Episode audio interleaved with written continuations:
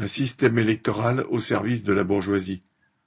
Comme à chaque élection, on voudrait faire croire que le résultat de la présidentielle sera l'expression de la volonté populaire et qu'il conviendra de se soumettre bon gré mal gré aux décisions du président élu.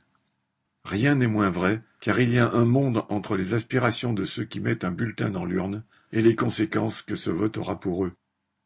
L'exercice tant vanté du suffrage universel est encadré par toute une série de règles, et une fois passé par cet alambic, le produit distillé n'a plus rien à voir avec ce que croyaient exprimer les électeurs. La machinerie a évolué au fil de l'histoire, jusqu'à la constitution de la Ve République, qui donne presque la totalité des pouvoirs au président, mais la conclusion est toujours la même. Quel que soit le résultat des élections, le véritable pouvoir appartient au grand capital, et le président élu ne tarde pas à asséner ses coups aux classes populaires, ses électeurs compris, et à servir la grande bourgeoisie. Alors que les électeurs sont renvoyés au silence une fois fermés les bureaux de vote, les grands bourgeois ont porte ouverte à tous les échelons du pouvoir, dans les ministères et jusqu'au palais présidentiel. Toute une armée de hauts fonctionnaires, ceux que les journalistes appellent les grands commis de l'État, veillent à leurs intérêts et assurent la continuité de l'État bourgeois par-delà les changements de président, de ministre ou de majorité parlementaire.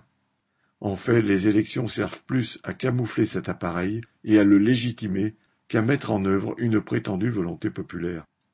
Sans même parler de pouvoir réel, même la simple expression de ce que pourrait penser la population n'existe pas. Toute une partie de la classe ouvrière, les immigrés, est d'emblée exclue du droit de vote.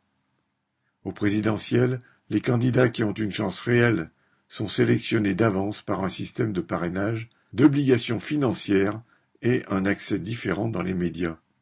Aux législatives, les circonscriptions électorales ne donnent pas la même représentation aux électeurs des quartiers populaires qu'à ceux des zones les plus bourgeoises. Tout est fait pour que les petits mouvements d'opinion favorables à une prise de conscience des travailleurs ne trouvent pas une traduction électorale. Il peut certes arriver que ce système bien huilé échappe aux volontés de la bourgeoisie, sur un coup de poker d'un homme politique par exemple. On a vu comment en Grande-Bretagne, le référendum sur le Brexit a abouti à un résultat inverse de celui espéré par la bourgeoisie anglaise. Mais force est aujourd'hui de constater que celle-ci a pu en accommoder les conséquences grâce à sa position dans la société, ce qui n'est aucunement dans les possibilités des travailleurs face à des résultats qui leur sont défavorables.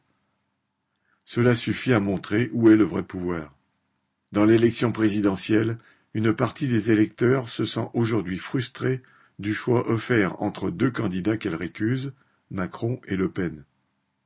C'est le résultat de toute une machinerie électorale conçu pour que, après avoir donné à l'électeur l'illusion qu'il peut choisir la politique qui sera menée, on aboutisse de toute façon au pouvoir d'un seul homme ou femme qui sera hors de son contrôle, mais pas hors de celui de la bourgeoisie. Daniel Mescla